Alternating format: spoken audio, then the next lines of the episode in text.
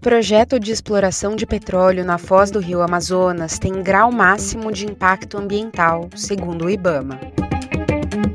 Primeira cacique mulher do povo Gavião da Montanha, Kátia Silene Tonquiri, ganha prêmio internacional por preservar a floresta amazônica.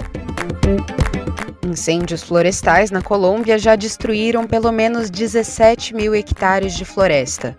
Em ligação com Lula, o presidente colombiano sugere a criação de um posto regional de prevenção a incêndios. Esses são os destaques do Amazônia em 5 minutos, que a equipe da Amazônia Latitude selecionou para te atualizar sobre o que aconteceu entre 26 de janeiro e 1 de fevereiro na maior floresta tropical do planeta. O Instituto Interamericano de Cooperação para a Agricultura vai premiar uma cacique paraense por preservar a Amazônia. Kátia Selene Tonquiri é a primeira mulher cacique da aldeia Acrante Categê, onde vivem indígenas da etnia Gavião da Montanha. Tonquiri vai ser premiada por sua iniciativa empreendedora ao mesmo tempo que promove a educação sobre a importância da conservação e proteção da floresta amazônica. Tonquiri é a filha do falecido cacique Paiaré, uma liderança indígena que lutava pelos direitos do povo gavião da montanha. Foi Paiaré quem implementou o conceito de empreendedorismo na aldeia. Hoje, a cacique Tonquiri continua o legado. A aldeia vive da coleta e produção de frutas nativas, além da criação de animais e de peixes. A entrega do prêmio vai acontecer em abril, num evento do Instituto Interamericano de Cooperação para a Agricultura na Costa Rica.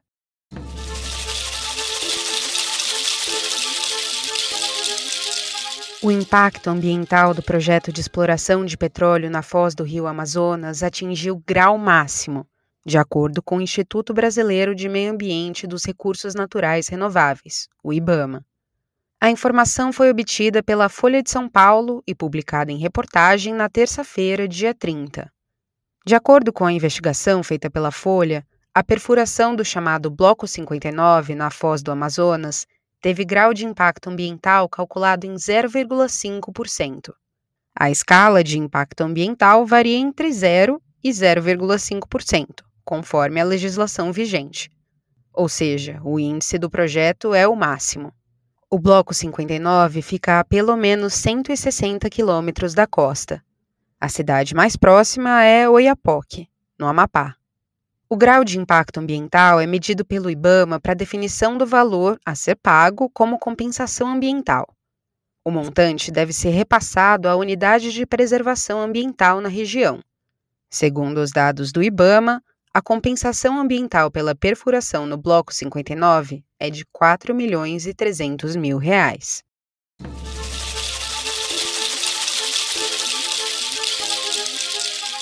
A dengue atinge 157 pessoas por dia no Amazonas, conforme boletim epidemiológico da Fundação de Vigilância em Saúde do Amazonas.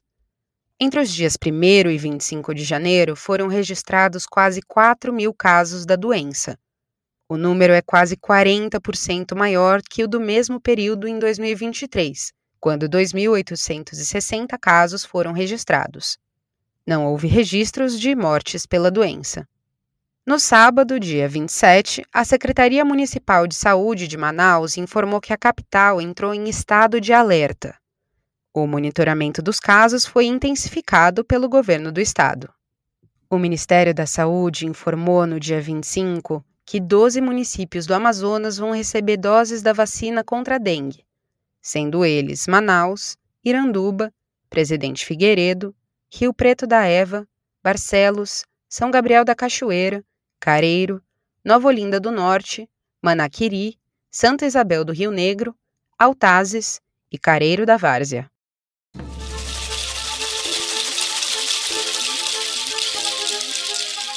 No dia 24 de janeiro, o presidente da Colômbia, Gustavo Petro, decretou situação de desastre natural devido aos incêndios florestais que acontecem no país. Os incêndios são efeito das altas temperaturas e do evento climático El Ninho, que tem consequências em toda a região amazônica, como a seca vista no norte do Brasil. Em janeiro, pelo menos 17 mil hectares de áreas verdes foram devastados pelo fogo na Colômbia, segundo a Unidade Nacional para a Gestão de Riscos de Desastres no país. Na segunda-feira, dia 29, o presidente Luiz Inácio Lula da Silva conversou por telefone com o presidente colombiano. Lula ofereceu ajuda para combater os incêndios, que podem se alastrar para outros países. Os dois presidentes conversaram sobre a criação de um posto regional de prevenção a queimadas. Lula também levantou a possibilidade de um novo encontro para a criação de um grupo de trabalho da Organização do Tratado de Cooperação Amazônica para lidar com os focos de incêndio.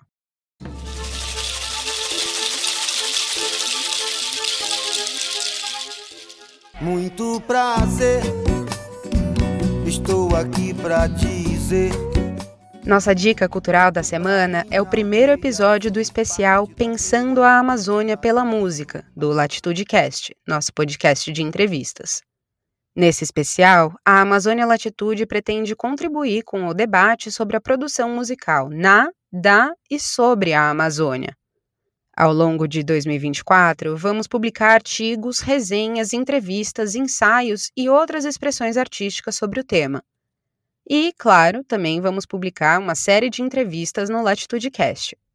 A primeira entrevista já foi publicada e pode ser acessada no seu tocador de podcasts ou pelo nosso site www.amazonialatitude.com. No episódio, o fundador da Amazônia Latitude, Marcos Colom, conversa com os cantores e compositores Eliakim Rufino e Neuber Uchoa sobre a música roiramense.